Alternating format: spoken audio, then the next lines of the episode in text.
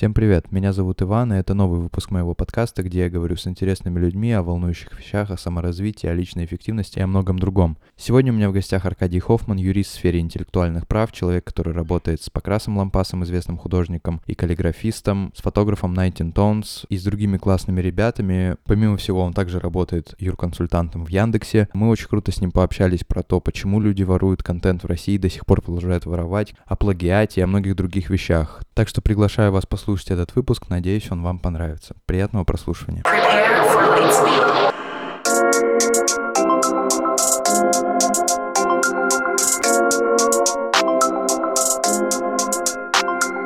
Для начала хотел, чтобы ты представился, еще раз проговорил все это, и вот мы потом с тобой начнем уже по вопросам.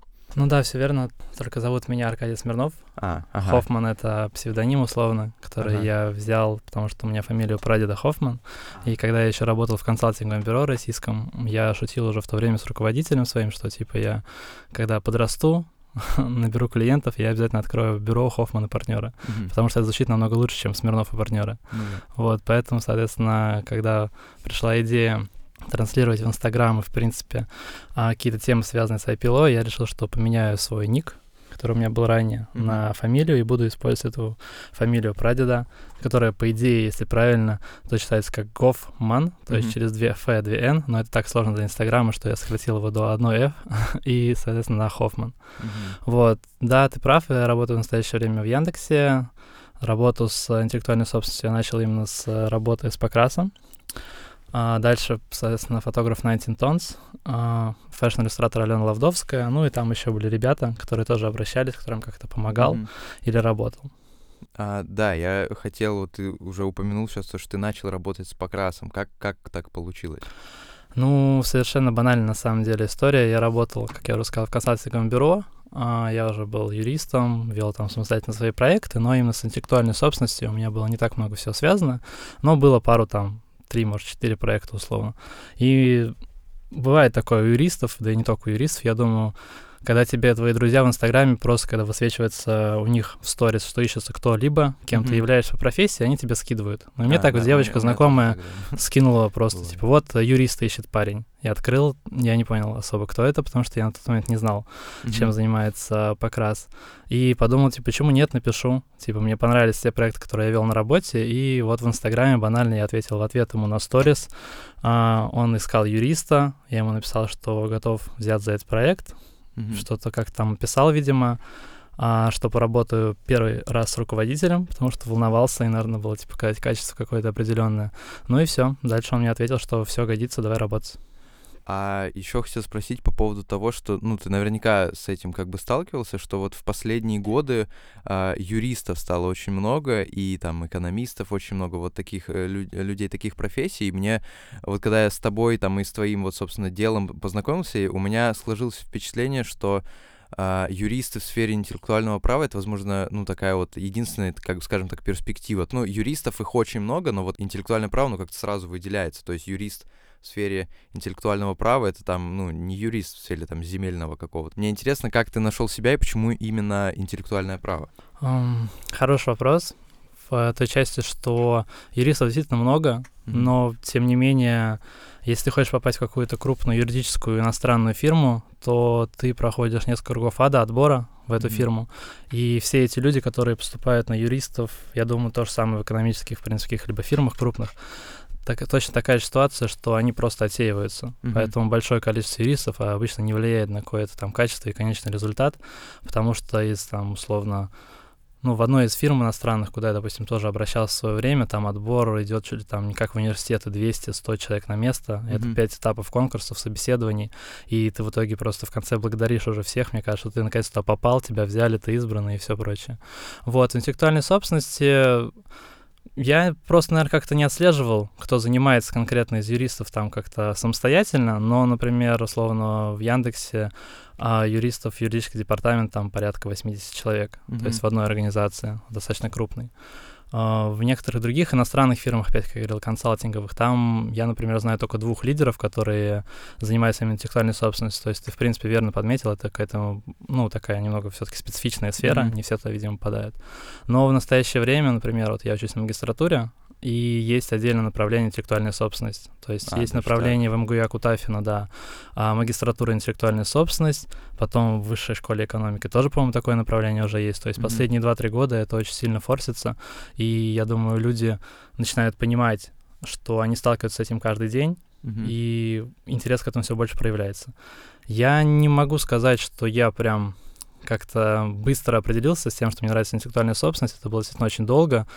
А, Я не понимал не то, что куда мне нужно идти или как мне нужно расти, это, в принципе, было все понятно, но какое-то конкретное направление меня никак не привлекало. Ну и вот у меня было просто буквально несколько проектов, связанных с а, тоже с авторами, которых там указывали без э, их имени или, Мгм. там, не знаю, условно брали их фотографии, публиковали у себя. Мы быстро эти дела в бюро закрыли, и с, с этого момента как-то я заинтересовался. И потом, когда уже появилась такая ситуация, связанная с покрасом, я просто стал больше в это вникать, больше читать, и, соответственно, именно так я, наверное, подумал, что действительно в наше время, когда технологии развиваются все быстрее, интернет э, не то что повсеместно, а все уже давно захватил, то, наверное, есть некий смысл э, работать именно в этом направлении. Я хотел спросить вот такой глобальный вопрос, вообще отойти немножко от именно юриспруденции, а вообще просто как объяснить людям, что контент воровать плохо? То есть как, как, как вообще, ну, людям вот показать и сказать, что, ну, как бы, ребята, то, что в интернете, это тоже, это тоже кому-то принадлежит. То есть, ну, ты понимаешь, о чем я говорю? Да, то есть да. там в России все привыкли воровать контент, и мне вот интересно, как ты, как ты насчет этого думаешь вообще, и что ты, что ты можешь сказать по этому поводу?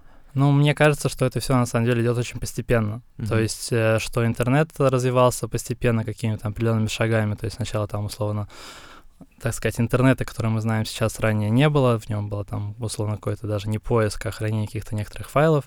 Потом все это стало развиваться, люди узнали, что такое поиск, люди узнали, что в принципе у нас э, можно и загружать, там, не знаю, выгружать и как использовать интернет. Вот, но, естественно, так как этот материя, фотографии, там, видео, музыка, это все нельзя условно взять и потрогать, то людям очень сложно понять, что когда они это берут, это не используют, то они берут что-то чужое, берут что-то не свое. А это, я думаю, также связано не только с тем, что люди не понимают эм, стоимость того товара, который они потребляют, условно, но и что некоторые организации, которые работают с авторами, с кем-либо еще, они тоже, в принципе, пока что не понимают стоимость данного товара. Мгм. То есть они могут заказать условно какой-нибудь там а, проект с индивидуальной, не знаю, там, точкой зрения художника, что он сделал там, пусть будет фотография условно, или видеомонтаж, и они смотрят на это как на просто какую-то банальную вещь, что она есть здесь сейчас, они ее один раз показали, и все. Они даже не понимают, как можно многое использовать, распространять, воспроизводить и так далее и тому подобное. Поэтому я думаю, здесь вопрос времени. То есть как интернет наполнялся, и люди постепенно понимали, что там действительно есть что-то важное интересное и нужное, то также постепенно они переходят к тому, что то, что есть, условно, в этом самом интернете, оно тоже дается легким путем, оно делается тоже людьми, и за это тоже, соответственно, надо платить. У тебя в, интонации читалось, что считаешь, что то есть, ситуация будет улучшаться, и мне интересно, ну, как ты думаешь, мы придем когда-нибудь к такому, ну, наверное, американскому сценарию все-таки больше, когда все за все платят, ну, то есть там подписки кругом какие-то, а, потому что я, как бы, несмотря на то, что я тоже чувствую уже, что как бы получше, что люди там понимают условно, почему платить за фотографию это нормально, почему там за медиатеку подписку покупать, но мне все равно что-то кажется, что как бы у нас такие люди, что что-то, ну, не знаю, мне кажется, они прям, особенно старшее поколение, то есть мы, ладно, окей, понимаем, и, ну, вот я почему-то не знаю, мне интересно твое мнение, придем ли мы когда-нибудь к такому, например, американскому сценарию, то есть будет ли такое вообще? Ну, да, это опять очень глобально, но это, получается, все приходит к тому, что такое, в принципе, гражданская позиция у человека, если она у него, в принципе. Гражданская позиция же связана не только с тем, что ты защищаешь там свои права, знаешь свои какие-то обязанности, и, в принципе, не знаю, не мусоришь, бабушкам помогаешь, там, дорогу переходишь в положенном месте, и все, все вот это остальное. Налоги платишь вовремя. Гражданская позиция, она, в принципе, в понимании того, как у тебя все в государстве происходит. Если у тебя в этом государстве, в твоем, в котором ты живешь, соответственно, есть э, понимание, видение того, что как э, услуги предоставляются, как ты это себе видишь, то ты потихоньку начинаешь понимать, как я уже сказал, что ты тоже несешь за это за всю ответственность. Мгм. Что ты не просто пользуешься, ты еще по сути своим пользованием, а, так сказать, позволяешь дальше развиваться какому-либо определенному направлению. Я всегда, например, очень банально думал по поводу а, не интеллектуальной собственности, а проезда в электричке. То mm-hmm. есть я не знаю, сталкивался с таким особо или нет, но типа да, очень многие да. не покупают билет в электричке. Ну и то есть да, раньше это было да. прям очень сильно распространено. Я помню, когда мне было лет 14, я там ездил на какой-то футбол условно, и мне кажется, когда приходили контролеры, вставал весь вагон, перебегал в другой, и возвращался. Причем в это время люди могли быть там, не знаю, тоже с пивом, там, не знаю, с ноутбуками, с чем угодно, но именно на билетах они экономили и просто перебегали. Mm-hmm. И в то же самое время люди всегда переживали, а почему у нас такие плохие электрички? То есть, что люди воруют да, там где-то сверху, и да. непонятно так все на самом деле намного проще. То есть это рассчитано на то, что ты оплачивая свой билет, вроде как вкладываешь. Mm-hmm. То есть не надо додумывать, что там обязательно сверху кто-то сворует, кто-то заберет свой кусок, и до ничего не дойдет. У тебя есть э, какая-то обязанность заплатить небольшую цену, ты должен ее заплатить. Мне кажется, с интеллектуальной собственностью потихоньку все переходит в такое же русло. То есть люди начинают понимать на примерах таких крупных там платформ, как Netflix, не знаю, mm-hmm. там э, условно Яндекс Музыка, Apple Music, там все это и тому подобное, что ты платишь за подписку подписку, ты получаешь качественный контент, ты получаешь тот доступ, который тебе необходим, и ты вроде как осознаешь наконец-то, за что ты платишь. Ты платишь, потому что тебя, например, в рекомендациях куча новых песен, которые тебе нравятся. То есть ты даже не думал об этом, ты просто послушал один раз свой какой-то там плейлист, и теперь ты понимаешь, что каждую неделю у тебя новые треки. Это же круто, и ты за них платишь обоснованно. Если бы ты платил, и в это время тебе каждый раз треки попадались одни и те же, или качество было плохое, мне кажется, можно было бы задуматься. А так вот постепенно это все и переходит в то, что ты начинаешь как гражданин осознавать, что ты, заплатив какую-то стоимость за услугу, получаешь ее в ответ, и она, тем не менее, развивается дальше.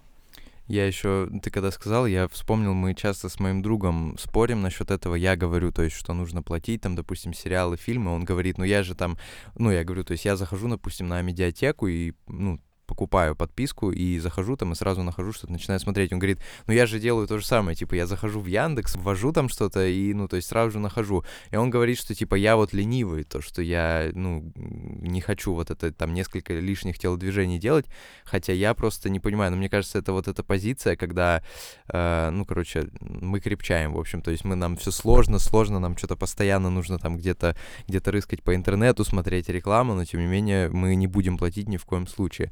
Thank you.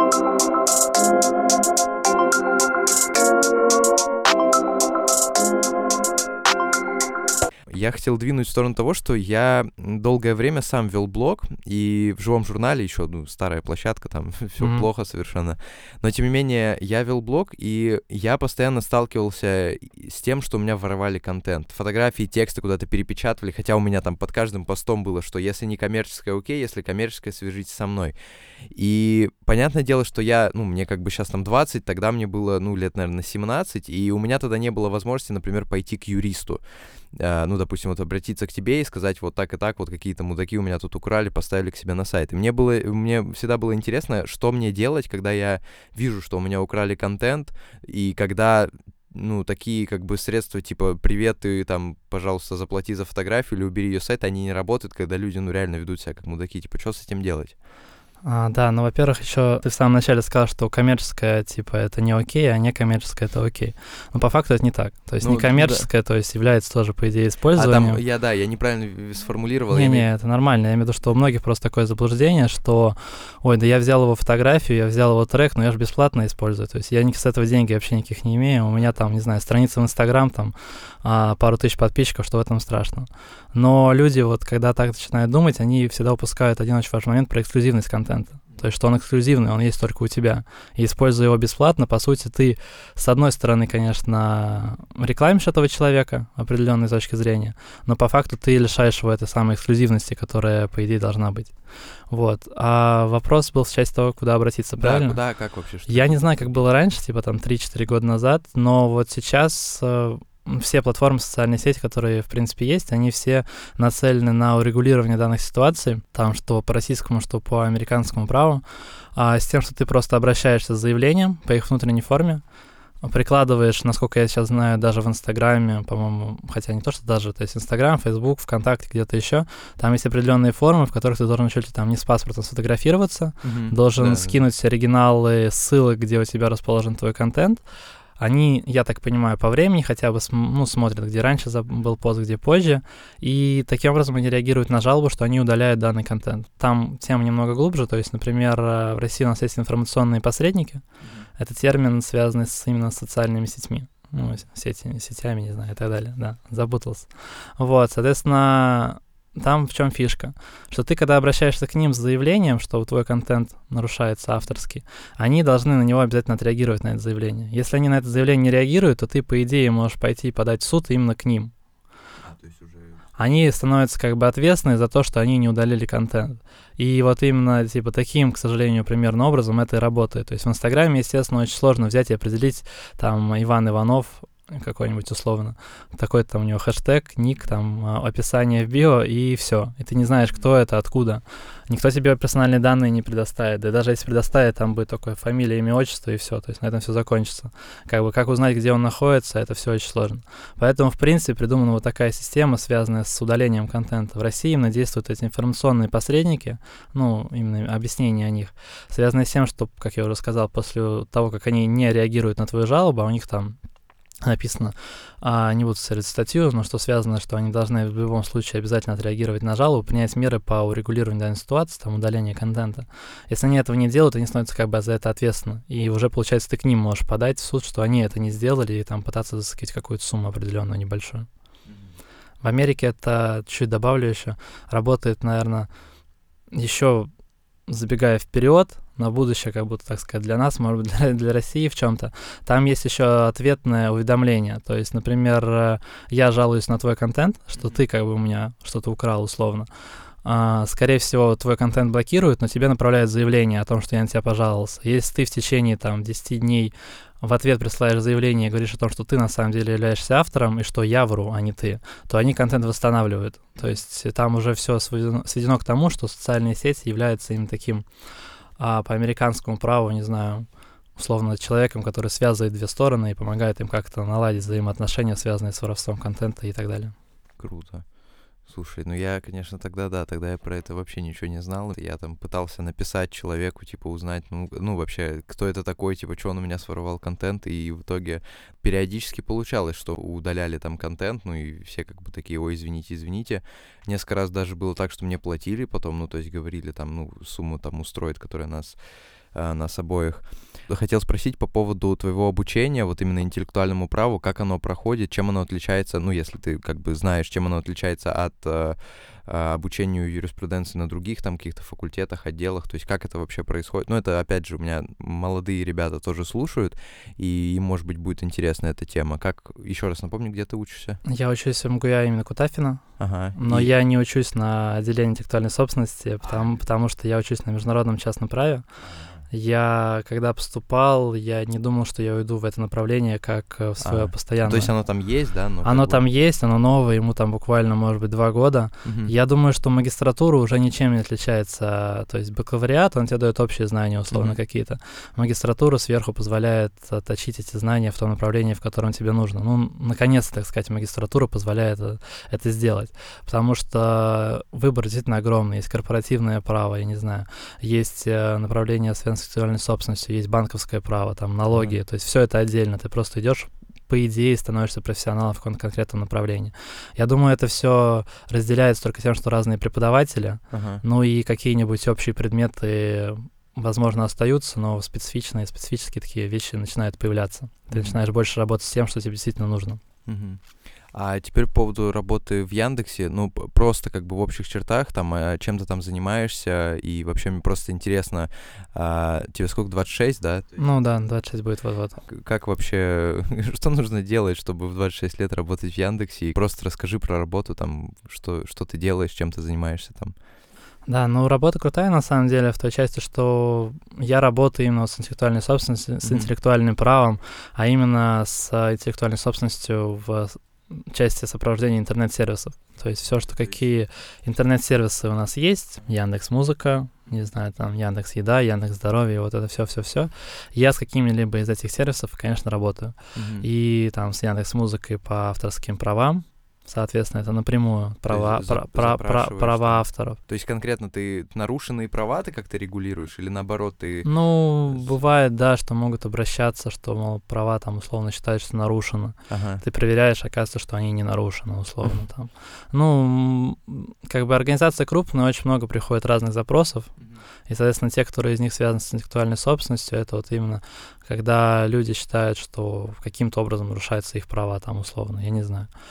Что такого было прям интересного а, именно в той части, чтобы, знаешь, был такой простой, как из, из народа, если так можно выразиться. Я помню, писали в службу поддержки, парень, он, по-моему, сделал бит, биты ВКонтакте, что-то такое. И вот он говорил, что его биты украли, они там во всех, во всех есть разных треках причем не связанный с нашей платформой. Он просто как бы жаловался, что вот его биты украли ВКонтакте, условно, но при этом на всех разных других платформах используются. Ну и то есть вот ты понимаешь, что уровень жалоб, он бывает именно такой, что людям кажется, что и у них что-то своровали, и они начинают с этим жаловаться. Вот, а дальше, конечно, я занимаюсь еще персональными данными, тоже mm-hmm. тема, которая сейчас поднимается все больше и больше но там такая больше специфика, связанная с тем, как, э, в принципе, сервисы обрабатывают персональные данные, mm-hmm. как люди никогда не читают польские соглашения и никогда не знают о том, что их там какие-то персональные данные обрабатываются. Ну и вот все с этим связано. Как попасть в Яндекс 26? Ну, не знаю, я думаю, можно в Яндекс раньше намного попасть. Я просто когда поработал, ну, год, наверное, после ухода из консалтингового бюро самостоятельно, я понял, что нужно потихоньку искать работу дальше, какие-то направления. Ну, у меня был определенный список фирм, и вот одна из фирм, условно, это была Яндекс. Прошел туда 4 или 5 этапов собеседования, по-моему. Ну, это, в принципе, стандартно. И все на этом закончилось, я туда попал, все нормально. 4-5 этапов, это ну, сложно было? Ну, это на самом деле нормально на уровне там каких-нибудь иностранных фирм так и происходит, консалтинговых. Mm-hmm. Я думаю, там, если юристы будут слушать, они в этой части должны понять, что есть некая градация, что там консалтинговые иностранные фирмы, они там на самом верху, mm-hmm. потом идут российские консалтинговые, потом там, по идее, инхаус крупный, международный mm-hmm. и так далее. Вот, и, соответственно, 4-5 этапов — это первое, что с тобой сначала просто вообще разговаривают, чтобы понять, в каком направлении ты хочешь двигаться. Потом тебе присылают задания, связанные с практической работой на то место, которое ты претендуешь. Далее у тебя идет два собеседования сначала с руководителем твоим, потом с руководителем, руководителем отдела. Ну, это так везде на практике. Mm-hmm. Обычно бывает еще, что между место руководителя ты с юристами общаешься, например. И после руководителя тебе еще чаще всего дают какое-нибудь отдельное или собеседование, или задание, связанное mm-hmm. с английским языком. Если оно окей, то тебя уже вроде как приглашают. Круто, не, ну круто, конечно. Я просто сам, э, ну, периодически, я, так как я занимаюсь текстами коммерческими, вот коммерческим писательством, я периодически смотрю там, посматриваю вакансии в Яндексе, которые тоже выкладывают периодически. Мне просто, ну, наверное, все-таки мне просто лень вот это тестовое задание выполнять. Но хорошо за то, что есть возможность, ну, то есть реально посмотреть сразу, что от тебя требуют, это, конечно, тоже круто.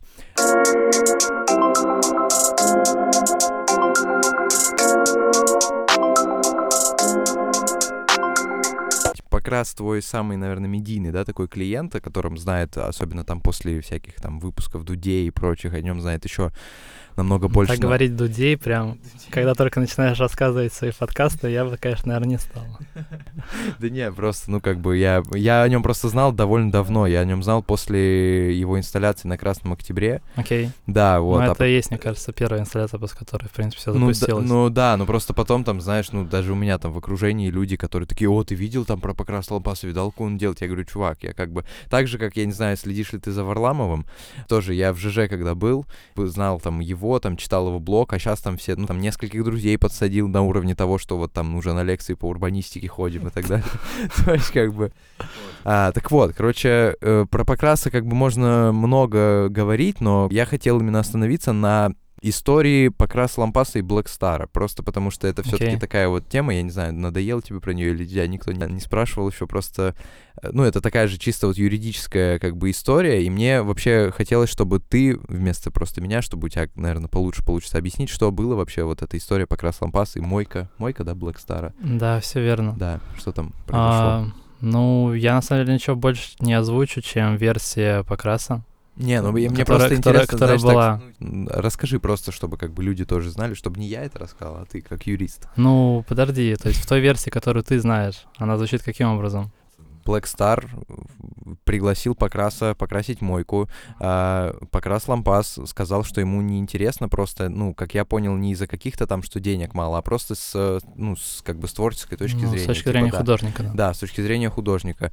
И, ну, он отказался, и при этом э, эти ребята бравые из Black Star наняли какого-то чувака, который в стиле Покраса Лампаса переделал, ну или не переделал, а нап- напи- расписал эту мойку. И мне просто, во-первых, интересно, я вот дальше не знаю, чем это все закончилось. И, ну, и там потом еще будет один вопрос, который, на котором я тоже хотел остановиться. Вот. Я все правильно ли я? сказал? Ну, по сути, так и есть, да. Мне кажется, Покраса так и освещала, что действительно пригласили. Проект он посчитал просто не особо творческим, не подходящим в настоящее время ему для дальнейшего продолжения. И он сказал, что это делать не будет. И как ты правильно заметил, ну, насколько я тоже знаю это, был приглашен человек, которому сказали, вот есть референсы, под них Мгм. нужно сделать, и он сделал просто очень похоже в этой части, вот и все. мне кажется, еще такая история обсуждалась как-то полгода назад, что сейчас вообще в принципе очень много работ, которые видят, люди думают, что это условно нарисовано покрасом. Мгм. И также это в принципе работает и здесь. То есть э, Ну, почему, почему что-то да. стало происходить, а, стало развиваться в плане там СМИ, условно, медийности, потому что люди стали спрашивать, люди стали думать, что действительно рисует он, и стали задавать эти вопросы. Но, по сути, к самой этой истории добавить мне тут, к сожалению, тоже будет нечего, потому что действительно, как ты все это описал, так и произошло. То есть э, вот А, был Да. по референсам создан, и, в принципе, на этом все А закончилось. с юридической, вот опять же, точки зрения, вот этот референс, это что? Как, как это регулируется? Как это, плагиат или что? Я не так давно писал в Инстаграме по поводу того, что у нас, в принципе, в России плагиат воспринимают немного на таком бытовом уровне. То есть Мгм. люди, когда думают, Да, что читал, да. а, ты у меня там взял какой-то там, не знаю, цвет, ты взял у меня, как выглядит, э, как выглядит мой стиль, что-то еще, Мгм. взял его, никак не дополнил, а просто создал под себя, то это называется плагиатом. Там, не Мгм. знаю, ты взял под копирку, сделал, тоже является плагиатом. Ты взял, украл какую-то часть изображения, это плагиат. То есть все-все, что у нас подходит под какое-то, там, не знаю, а, переделывание под себя, чьей-то работы, это является плагиатом. Но Мгм. по факту все немного более в сухой форме происходит. То есть у нас есть конкретно какое-то, пусть это будет изображение, Мгм. И, соответственно, если это изображение копируют точь в точь, это нарушает твои права. Мгм. Если берут часть твоего изображения и копируют, и если эта часть узнаваемая, это тоже нарушает твои права. Если берут твое изображение и его перерабатывают каким-либо образом, то это нарушает твои права. Мгм. Все остальное, если делают там условно под какую-то стилистику, ну, по идее, это никак осло- ос- особо не нарушает в части вот авторских прав непосредственно. Мгм. То есть потому что ты не можешь за собой как бы навсегда зафиксировать стилистику на уровне именно какого-либо, не знаю, законодательства, если так можно выразиться. То есть я писал еще, например, что есть такой термин, как недобросовестная конкуренция. Мгм. Ты можешь обратиться в антимонопольную службу и сказать, что вот они делают под меня, и, соответственно, из-за этого они приводят к себе клиентов, а я получаю с этого убытки. И Мгм. это будет являться как раз-таки недобросовестной конкуренцией в части интеллектуальной собственности. То есть она применяется не только в интеллектуальной собственности, но во всем, но в интеллектуальной собственности вот есть такая отдельная, специ... отдельная специфика. А это обычно просто применяется, на самом деле, именно к каким-нибудь товарным знакам, Мгм. не знаю, там, а, коммерческим обозначением, даже внешнему виду бензоколонок. Я читал как-то, что был то ли у Лукойла, то ли у кого-то спор, что были Лукойл заправки там красные определенно сделаны, никак не зарегистрированные нигде, ни как товарный знак, ни во что, Мгм. вот именно внешний вид их, соответственно. И какая-то компания конкурентов стали делать точно такие же красные заправки. И, ну, я не, я не знаю, где конкретно, и люди, соответственно, стали просто на это обращать внимание, что типа, о, вроде как Лукойл, заеду, заправлюсь. Они даже не читали. То Ага. есть опять получается, что люди невнимательны, их ввели в заблуждение. Вот если как раз таки происходит этот момент, что тебя вводят в заблуждение, щелкает именно как раз таки это законодательное регулирование, что это является недобросовестной конкуренцией. Поэтому вот эти, как ты говоришь, референсы, если кто-то их рисует, эм, не знаю, воруя твою стилистику, это, конечно, действительно плохо, но по факту какого-то прямого рычага для определенной защиты своих нарушенных вроде как прав найти сложно. То есть тебе нужно доказывать или именно это в какой-то антимонопольной службе, как я уже сказал, или тебе нужно прямо в экспертизе доказывать, что я вот сделал конкретное изображение, и вот вот такое же конкретно у меня своровали. Ничего не добавили, ничего не убавили. Что было здесь, что стало здесь, все одно и то же. У нас просто, получается, по законодательству авторскому праву не относятся идеи, концепции, методы. А это все проходит мимо. Поэтому это никак за тобой не закрепляется. Иначе у нас, мне кажется, ну, в какой-то степени это правильно. То есть, э, если ты берешь чью-то идею, ты можешь ее взять, но ты должен ее просто переделать по-своему. И Ну, в этом как получается кради как некий, некий, некий прогресс. Кради как художник, да? То есть кради Ну, идею, как бы, а не да, наверное, так и есть. Ну, просто, опять же, это получается, ну, как мне, моему, ну, дилетантскому, как бы, в этом плане мозгу, мне кажется, что это какая-то дырка в законе, потому что, ну, вот, касаемо того же Покраса, но понятно, что, наверное, у него референс, там, например, арабская вязь, там, и кириллица, но все равно у него... Я не знаю даже, что у Ну, него в голове для этой Ну, да, всей. ну, то есть, ну, он говорил много раз о том, что он там вдохновлялся там арабской вязью и так далее. Но то есть у него при этом все равно, ну, ну, прям уникальный стиль, который прям узнается. И как-то, блин, как-то ты меня сейчас расстроил, что странно получается так, что это нельзя никак доказать. Это, опять же, вот возвращаясь к Ну, Black Star. А, ну, Просто на давай. секунду прерву. Так если у него этот уникальный стиль, как ты говоришь, Мгм. ну, я с этим, естественно, не спорю. А, я хотел узнать, так если люди начинают этот уникальный стиль путать с другим стилем, то в чем здесь дырка в законе? Если другой стиль на самом деле не похож. Ну, то есть, я не знаю, если человек все время рисует влево, условно, а другой стал делать похоже очень, но рисует вправо, и люди этого не замечают, то, возможно, просто люди немного к этому невнимательны. И они относят это все к тому, что это все одна и та же стилистика. А если ты немного вдумаешься, посмотришь и наблюдаешь поближе за художником, вдумаешься в то, зачем он это делает, например, за художником, фотографом, музыкантом, за кем угодно, ты поймешь, что в этом есть какая-то определенная разница. Просто, например, если так а, подходить, то те же самые музыканты вообще очень многие на себя похожи. Ну, по стилю исполнения, Ну все да, остальное. конечно. И тем не менее, какие-то люди выделяются именно по стилистике исполнения своего пения. И они запоминаются. И потом, когда люди начинают делать вторыми, третьими, четвертыми такую же стилистику исполнения, они, как бы, получается, делают под кого-то. И на этом даже, условно, даже не нужно никакое регулирование, потому что а, люди, которые ценят именно того, кто сделал это первым, ценят Мгм. настоящий какой-то, условно, вот этот первоначальный стиль, они не пойдут а, слушать или там смотреть, когда это сделано под кого-то. Им интересно посмотреть именно вот это самое первоначальное, то, что их заинтересовало в первую очередь. Мне кажется, это тоже надо не забывать отталкиваться. Я читал как-то интервью относительно недавно по поводу той же ситуации, все с Блэкстаром, но, в общем, э, Покрас там сказал о том, что э, те, кто нарушает вот такие правила негласные, ну, получают удар по репутации, и то, что в таком случае, как он сказал, вот цитата, рынок сам начинает себя регулировать не только через юристов, но и через общественное мнение, то есть что, ну, люди будут меньше работать или не будут хотеть работать с Блэкстаром. Но, опять же, э, куча примеров, там, что в политике, например, э, история «Он вам не Димон», что там, допустим, Медведев до сих пор так и сидит. Куча примеров подтверждает, что в России нету института репутации совсем. У меня был подкаст э, про сексизм, и мы там говорили про Кевина Спейси, и там это была та история с харасментом, это все было Мгм. там кучу лет назад, но тем не менее его репутация теперь все навсегда как бы разрушена. Ну, не хотелось бы, но, наверное, это так. Другой вопрос, правильно это или нет, но вот есть как бы ощущение, что э, там есть институт репутации, а у нас его нет. И мне тоже, опять же, твое мнение интересно, то есть, э, ну, реально ли так вот, ну, репутацию запятнать, как правильно сказать, то есть, что никто Ну не да, будет с ними запятнать. работать. Вот, просто, ну, мне почему-то кажется, не знаю. Но я не знаю, у тебя на самом деле немного прослеживается в этих вопросах то, что ты не то что забегаешь вперед, Мгм. ты думаешь, что должно быть здесь сейчас, и это нормально. Потому что мы живем условно здесь Ну да, сейчас, да. и хочется, чтобы было здесь хорошо и сейчас, и там было только лучше, и все улучшалось, улучшалось. Но по сути все, к сожалению, или может быть к счастью, оно идет постепенно. И именно непосредственно смена поколений, она позволяет людям прийти к тому, что ты начинаешь менять свою позицию немножко, твой там ребенок условно меняет ее чуть больше, его ребенок еще чуть больше, и так это все постепенно Ну продолжается. да, это, это да, понятно. Потому что, не знаю, очень сильно у нас в России, в принципе, на все без разницы. Ну, Ну то да. есть, там, не знаю, произошло что-то там с политикой связано, ой, да, ну, где-то произошло, где-то там, в России, Мгм. где-то далеко. Мне кажется, люди, которые там условно живут в Москве, они вообще не понимают, ну, не то, что не понимают, часто забывают, что где-то вообще там в России что-то происходит, где-то в регионах может быть плохо. Если, конечно, они оттуда не приехали, у них там нет родственников. Поэтому в данной части опять все относится к тому, как люди начинают это постепенно доносить.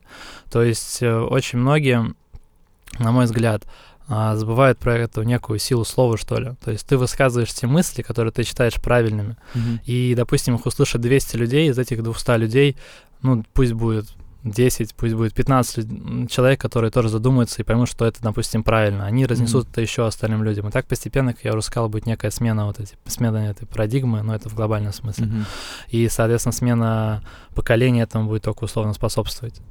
То есть, когда, там, условно, в советское время не было понимания, что можно что-то изменить в стране, Мгм. оно потом, я думаю, резко изменилось как после распада Советского Союза. Я думаю, люди стали верить, что все, вот сейчас можно что-то менять, постепенно можно что-то сдвигать, там, за что-то голосовать, к чему-то приходить. Сейчас, условно, там, примерно пока опять вернулось обратно, все думают, что ничего изменить нельзя. Но, опять же, все, все идет, все меняется, поэтому я думаю, все со временем будет ну, в другом немного направленности. То есть ты говоришь просто про Америку, но в Америке намного дольше это все развивается. Ну да. И все это, мне Хотя кажется, моложе, ну, прекрасно да, понимают. То есть это как-то, может быть, просто больше прорабатывается в какой-то степени mm-hmm. определенной. То есть за один год происходит больше каких-то прецедентных случаев, которые вынуждают людей задумываться в определенной части, а у нас, допустим, нет. А тогда, возвращаясь далеко, то есть люди, по-твоему, воруют контент, например, и нарушают интеллектуальные права тоже потому, что они не задумываются, да, просто об этом и... Ну, ну да, я к тому же, да, то же самое имел в виду, что люди как я в самом начале сказал, они не понимают, что это тоже условно в какой-то степени это тоже материально. Это mm-hmm. тоже вот есть среди нас. Ну, это, то может, люди это, можно, это, этим. это можно использовать, да. Люди мало того, что работали, так ты еще потом это используешь. Но, я не знаю, я для себя просто так это описываю, что ты, если, например, заказываешь какой-то ремонт у себя дома, тебе его сделали, например, и ты такой смотришь, ремонт готов, ты за него заплатил. Mm-hmm. А когда ты идешь в интернет, чтобы найти какое-то изображение, что-либо там, не знаю, найти какие-нибудь фотографии, найти видео, послушать музыку, ты это очень быстро находишь, быстро послушал, быстро забыл и быстро от этого ушел. То есть ты не сталкиваешься с какими-то, видимо, проблемами, и ты сталкиваешься с каким-то определенным результатом. Mm-hmm. У тебя так много всего можно, в принципе, сейчас найти самостоятельно, что тебя это не то, что не пугает, а наоборот, не знаю, заставляет э, не ценить это. Так много всего mm-hmm. в интернете. То есть, если бы это было ограничено, допустим, ну, там, утрирую сейчас, источник музыки только один, например, люди бы понимали, что если я сейчас не заплачу, у меня музыки вообще не будет. Mm-hmm. Соответственно, музыка является чем-то ценным, потому что иначе а, что, я, что я буду, в принципе, слушать, чем, подо что я буду бегать и так далее и тому подобное ты активно ведешь свой Инстаграм, и, ну, как, ну да, активно, и я просто пытался вспомнить, когда была последняя дата публикации, потом понял, что вроде недавно, да, недавно же было? Ну, там неделю максимум. Да, да, вот, то есть нормально. Не знаю, сколько это активно. Даже, даже я, мне кажется, менее активно. И ты там написал в, прям в описании профиля, что говорят, пишу как копирайтер, но я хотел не, не прям про копирайтер, что там, или не про, ну, вот не про это поговорить, а ага. именно про личный бренд. Помогает ли это тебе, может быть, там есть у тебя какие-то заказы, которые, ну, там, говоря, фриланс там какой-то. И вообще, почему ты ведешь блог, собственно, и просто тебе нравится или как? Ну, у меня профиль был абсолютно личный. То есть mm-hmm. я вообще не задумывался, просто делал что-то, кто-то подписывался, отписывался, там как-то аудитория приходила, уходила, это было абсолютно безразлично, неважно, как бы там, mm-hmm. не знаю.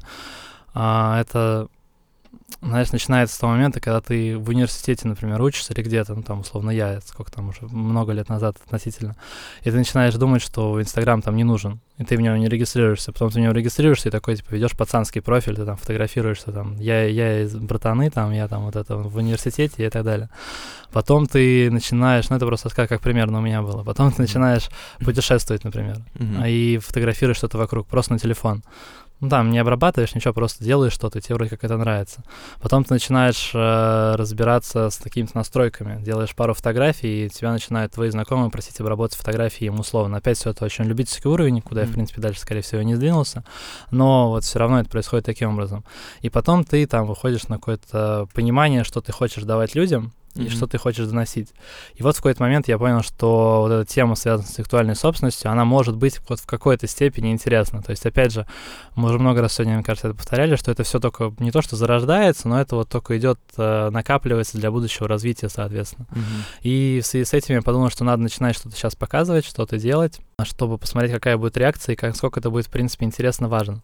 Мне, например, не так давно присылали в Инстаграм просто скрины, где а, из моего поста взяли какую-то часть, как цитату, ее скопировали, кинули в директ кому-то в Инстаграм, кто нарушает права этого парня, который ко мне, мне написал, ему ответили, типа, типа, во-во, чувак, все, раз ты там со статьями к нам пришел, то мы, конечно, там твою фотографию удалим, там 100 рублей сейчас на телефон тебе скинем по карте, и на этом все закончится. И многие мне тоже пишут по поводу банальных каких-то вопросов, я, их, я на них просто отвечаю, то есть так как я с ним занимаюсь там ежедневно, ежедневно там связано с частью какой договор составить, mm-hmm. а, не знаю, что прописать, там такая ситуация, все это описывают и прочее.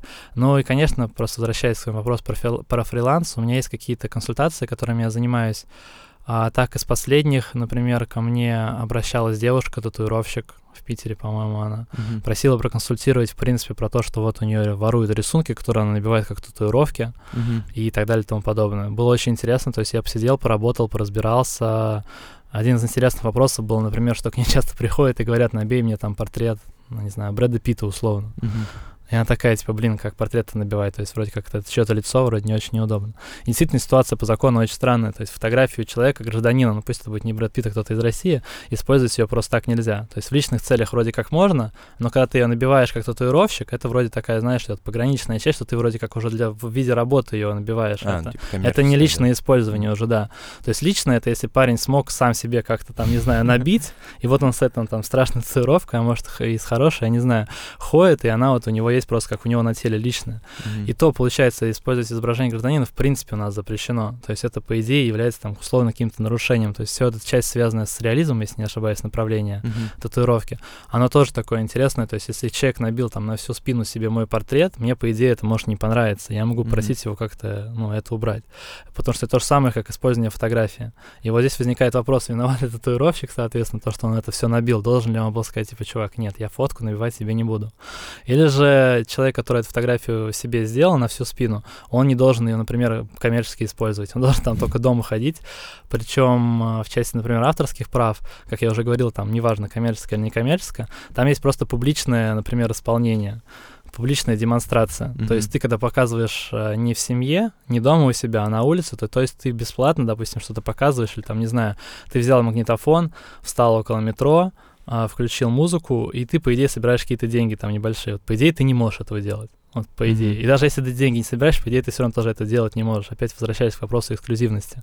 И вот здесь такая же ситуация. Если ты набил на всю спину, как я уже сказал, там портрет, и вышел там в центр города гулять, то, по идее, ты вот как-то условно нарушаешь мои права, потому что, ну что, люди начинают смотреть, а если там еще написал там индекс какой-нибудь, мой там персональные данные, то они еще, соответственно, это все знают, там, пишут мне потом, обращаются, банки кредиты предлагают. Ну, то есть очень много таких, знаешь, ситуаций, которые можно докручивать.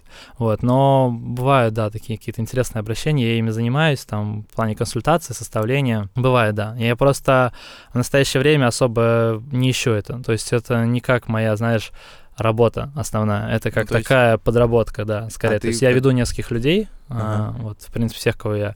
Мы с тобой уже озвучили, Да. там еще пару, с кем-то я просто общаюсь по каким-то там вопросам, которые, это, знаешь, как, как диалог какой-то. То есть это не прям консультация, это я позвонил, узнал, что мне, как там что делать, там, по Мгм. налогам каким-нибудь условно.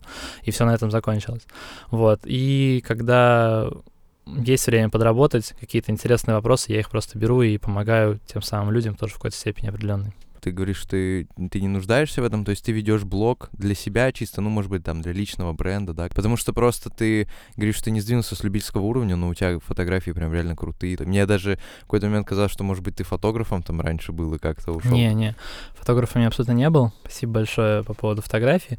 Наверное, какой-то рост определенный есть, я думаю, в любом случае Ну да, наблюдается. Он, думаю, должен быть, по идее, если ты там начинаешь больше в это вкладывать. Если ты когда-то фотографировал там на iPhone и потом переходишь на камеру, при этом iPhone пусть у тебя будет какой-нибудь старый, чтобы там люди потом не говорили, что сейчас на, iPhone можно фотографировать как на камеру, можно, как бы с этим никто не спорит.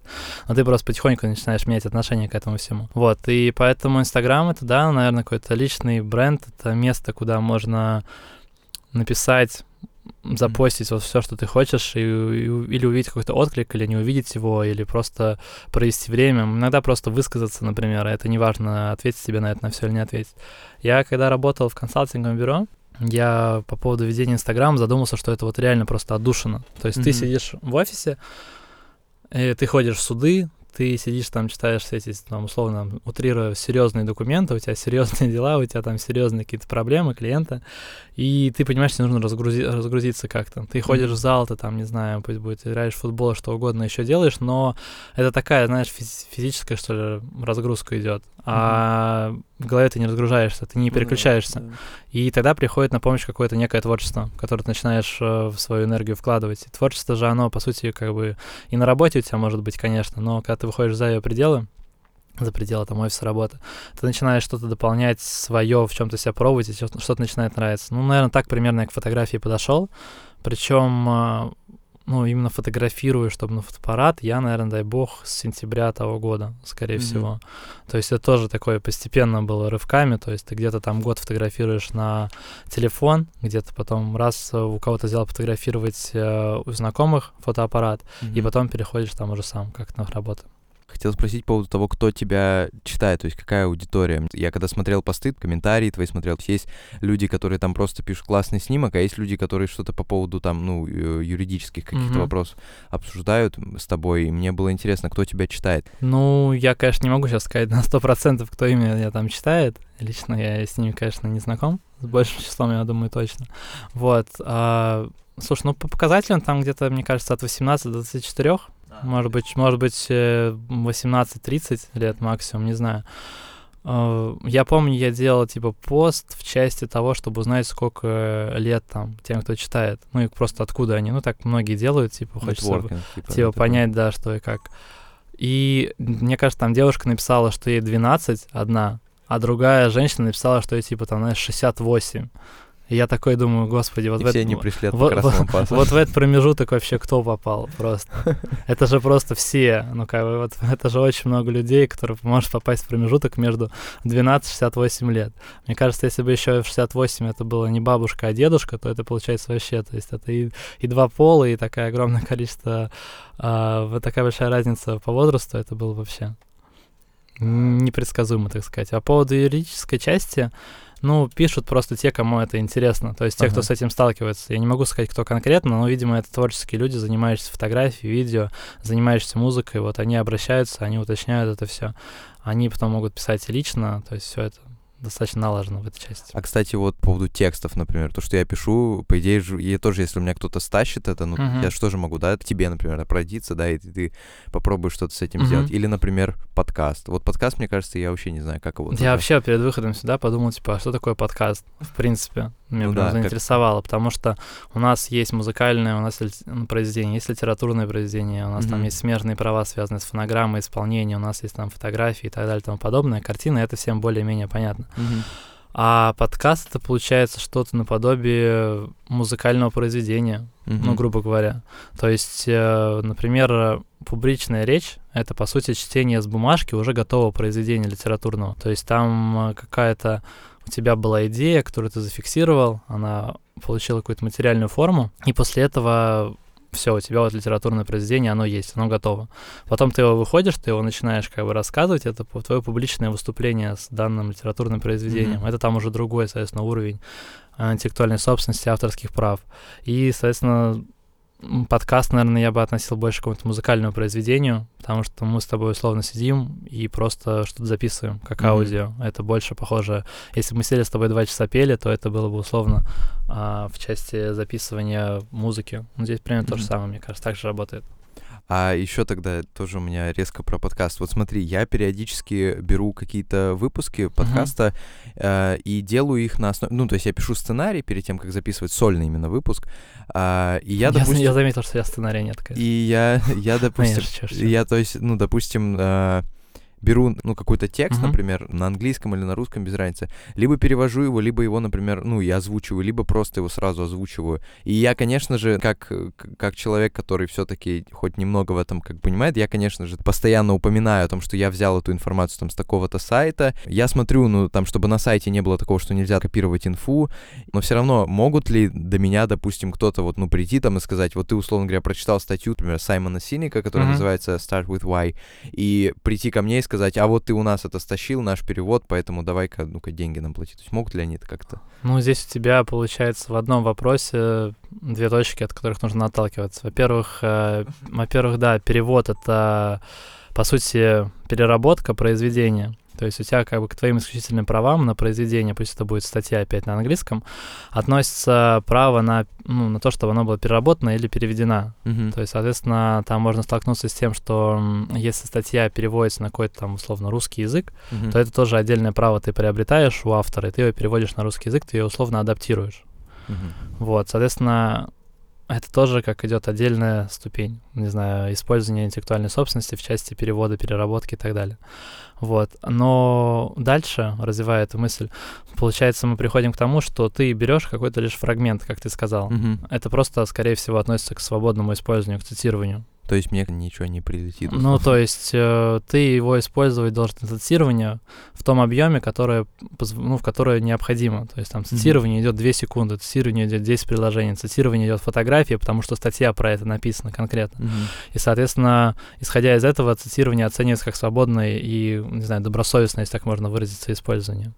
То есть э, в Америке это называется fair use, Мгм. а, и, по сути, так и есть справедливое использование. То есть все оценивается в том, для чего ты это используешь. То есть в информационных целях можно использовать, для критики можно использовать, для определенной. То есть ты, по сути, что-то рассматриваешь, ты это критикуешь, ты не там два часа это смотришь онлайн у тебя на канале условно, а потом пять минут критикуешь. Ты берешь какие-то отрывки, ты это накидываешь, ты это рассказываешь об этом, обо всем. Получается определенная критика и новый какой-то материал. Типа это окей. А То если... есть, а ну, если... Да, да, извини. Э, то есть Bad, Bad Comedian, например, когда он там делает какие-то обзоры на фильмы. это- Ну, такое, так и есть, да, свободное использование, по сути. А, ага. Ну, то есть он э, производит определенную критику данного произведения. Даже если Ага. похвала, это тоже какое-то мнение определенное.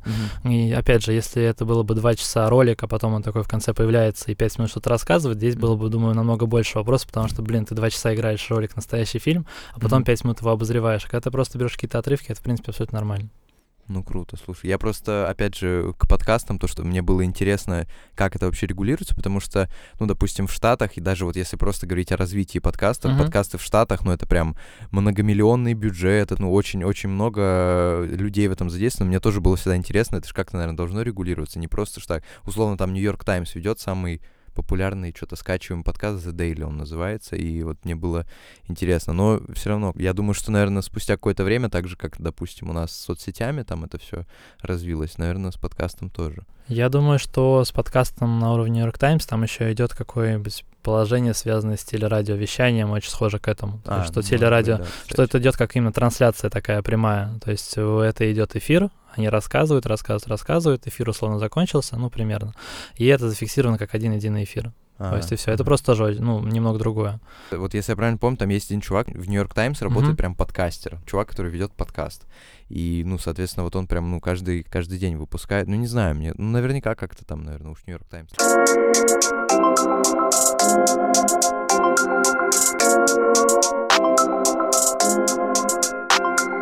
У тебя тоже был недавно пост по поводу пофигизма, там, что люди вот на выборы, например, не ходят, и абсолютно я с этим согласен, но там была одна строчка про петиции. И Ага. мне стало интересно, ну вот есть люди там, которые подпишите петицию, мне постоянно падают такие на почту, но при этом известный же факт, что петиции, они абсолютно никак не регулируются. Или это было у тебя просто как еще как бы подтверждение своим словам, может, или как? Не, ну это было, наверное, да, больше просто как пример того, что я уже сам даже не помню в этой части. Ну ты говорил, что, Что- например, самый что- свежий пример А, по Байкал, Да, Байкал, да, да, да. все верно. Кстати, по Байкалу это, кстати, все в итоге отменили. Я, Да. потом, я потом думал, типа, не за петицией ли это все случилось. А, ну, в общем, я к тому, что не верят люди в эти петиции, на мой взгляд. Потому что они, наверное, и не работают. Я просто не разбирался в этом настолько в этом вопросе. Но получается, вся гражданская позиция выражается в том, что вот я сейчас там петицию подписал, условно, на этом все закончилось. А я еще проводил там аналогию с тем, что нет смысла ходить на митинги какие-то сейчас, потому что митинги согласовываются, ты, соответственно, пришел на митинг, который согласован, на следующий день все осталось тем же самым.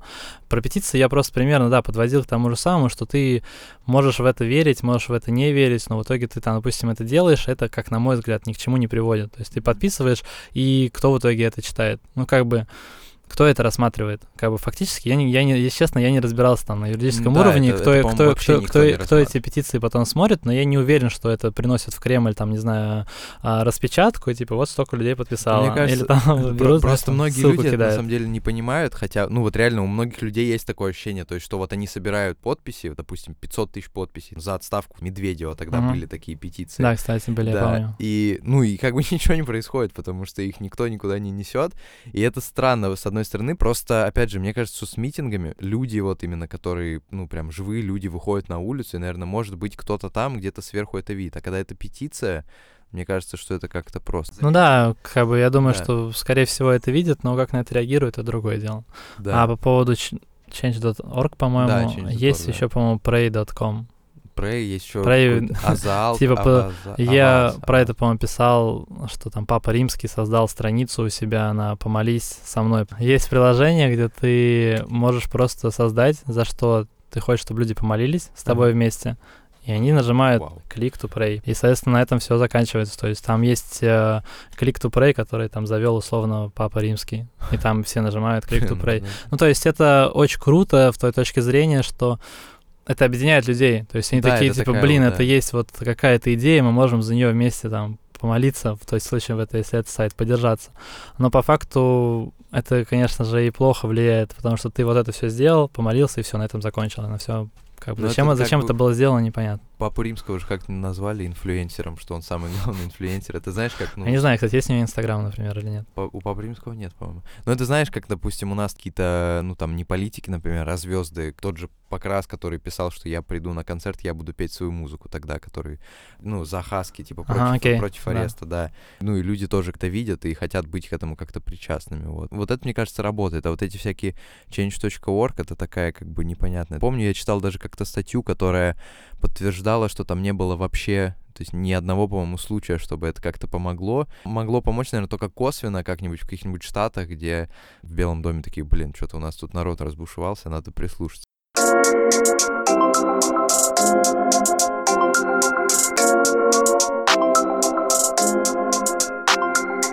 Если у тебя есть там еще, может, какие-то мысли, можем про них еще поговорить, если хочешь. Я, наверное, хотел еще поговорить коротко. Мы с тобой это уже сегодня обсуждали по поводу того, что люди пока не ценят, в общем, то, как они могут Да, использовать этот контент. Давай, да. Я просто с этим немного чаще стал сталкиваться. как бы, да, удивительно, оно не звучало, но я стал с этим сталкиваться. А клиенты, люди, ну там какие-либо фирмы и так далее, они, как я уже сказал, не понимают, что они покупают в настоящее Мгм. время. Они, то есть, приходят к звезде какой-нибудь условно, к знаменитому человеку, и они начинают пытаться продвигать такую идею, что ты нам вот сделай, вот Мгм. как ты это видишь, например, особо даже там, условно, не обсуждая, не Мгм. пытаясь просто выстроить какую-то глобальную идею, связать идею художника связать там, не знаю, свою организацию. Это вот не так давно стали, как бы, ну, такое чувство, как будто это не так давно стали заниматься, Мгм. этим стали заинтересовываться. А до этого это был же просто какой-то пиар, на мой взгляд. То есть приходит к звезде, у него там, не знаю, какая-то аудитория, несколько миллионов, вот он прорекламировал, ой, прорекламировал товар, все, все, все окей, все нормально, соответственно. Люди увидели, что он там, не знаю, эти хлопья ест, они придут, значит, там, этот, Мгм. и так далее. Если увидели, что одевает эту Esquerdo там, не знаю, носит Мгм. и так далее, тоже будут это использовать. А сейчас уже приходит не только за пиаром, а именно за каким-то видением. Мгм. Но, тем не менее, немного, на мой взгляд, не ценят вот эту стоимость именно интеллектуальной собственности, интеллектуальных прав. Они, опять же, как я говорил, хотят вот это вещественное доказательство. Они хотят посмотреть, что вот фотографии готовы, их 10 штук. Вот за 10 штук фотографий я готов заплатить там условно за твой труд. Вот сколько Мгм. стоит один день, там, не знаю, работы фотографа с учетом там освещения и так далее. Ну пусть условно будет там с помощником 50, ну там 30-50 тысяч пусть это будет стоить, например, не знаю, ты там взял весь свет, ты арендовал Мгм. все вместе, ты показываешь, у тебя вышло ровно 50 тысяч. Он тебе 50 тысяч платит, он думает, что это все. Мгм. Но по факту это обычно далеко не все. То есть он платит тебе именно конкретно за работу, и плюс он тебе платит то, что он может это использовать в течение какого-то определенного времени.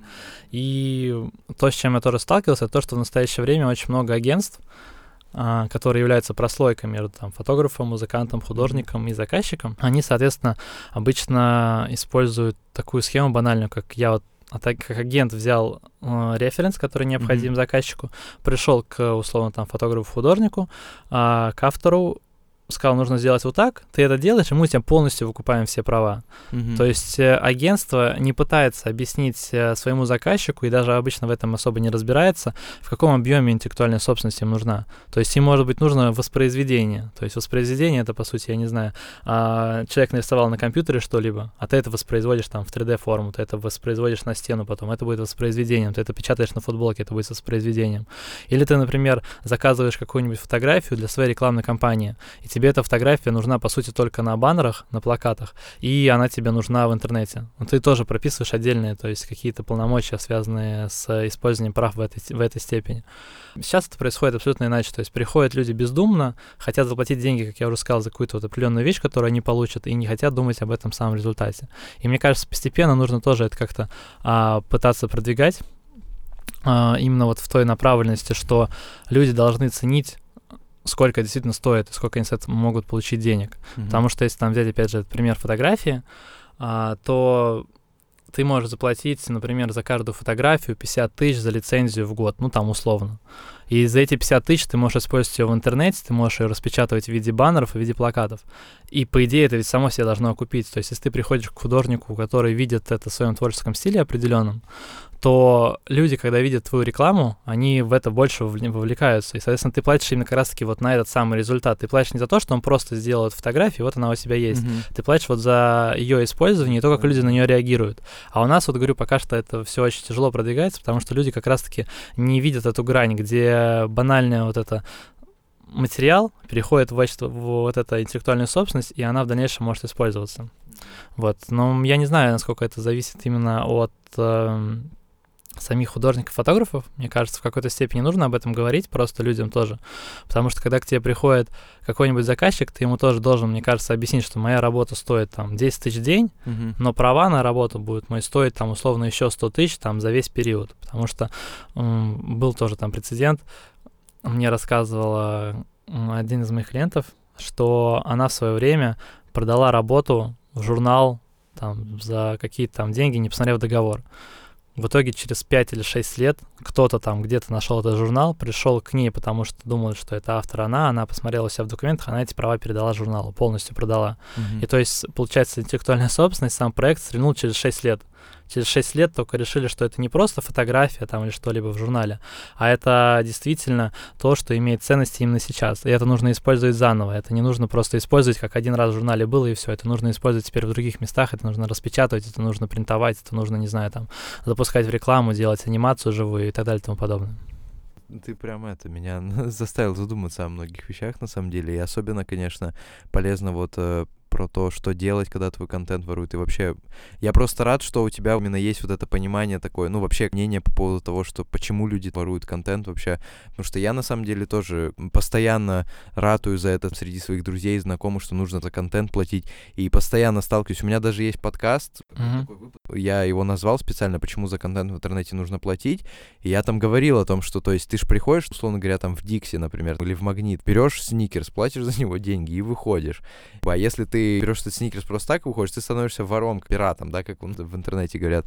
И многие люди мне там потом писали, типа, что да, слушай, ты был прав, на самом деле, это же тоже воровство, а кто-то все равно прям уперто говорит, что нет, это ты типа просто ленивый, и мне прям, ну, а в чем, получается, ленивый-то? Я тоже в прошлый раз немного это не понял, когда ты это начал рассказывать. Что люди, ну, допустим, это вот у меня было такое с моим другом, э, мы с ним разговаривали, и я говорю, то есть я не хочу, ну, зачем, то есть мне куда-то лезть, на какие-то сайты, смотреть какую-то рекламу, что-то искать, где хорошее качество. Если я могу заплатить, допустим, за медиатеку, зайти uh-huh. с телефона или с компьютера, включить, слушать, смотреть без рекламы, а ты там начинаешь что-то, ну, лазить по каким-то сайтам, он говорит, ты просто, ну, типа, ленишься. Всего лишь там два движения еще. Я говорю, ты понимаешь, ну, это значит а, сначала... Смысл-то не в движении. Ну да, то есть как бы сначала было такое, что я просто ленюсь, а потом я ему как бы дал понять, что это идеологически, ну, можно, наверное, так сказать, идеологически во мне, то есть я хочу, чтобы человек получал э, за свою работу какой-то определенный профит, возможно, даже не денежный. Ну, я как блогер э, раньше, когда я там uh-huh. вел блог, я,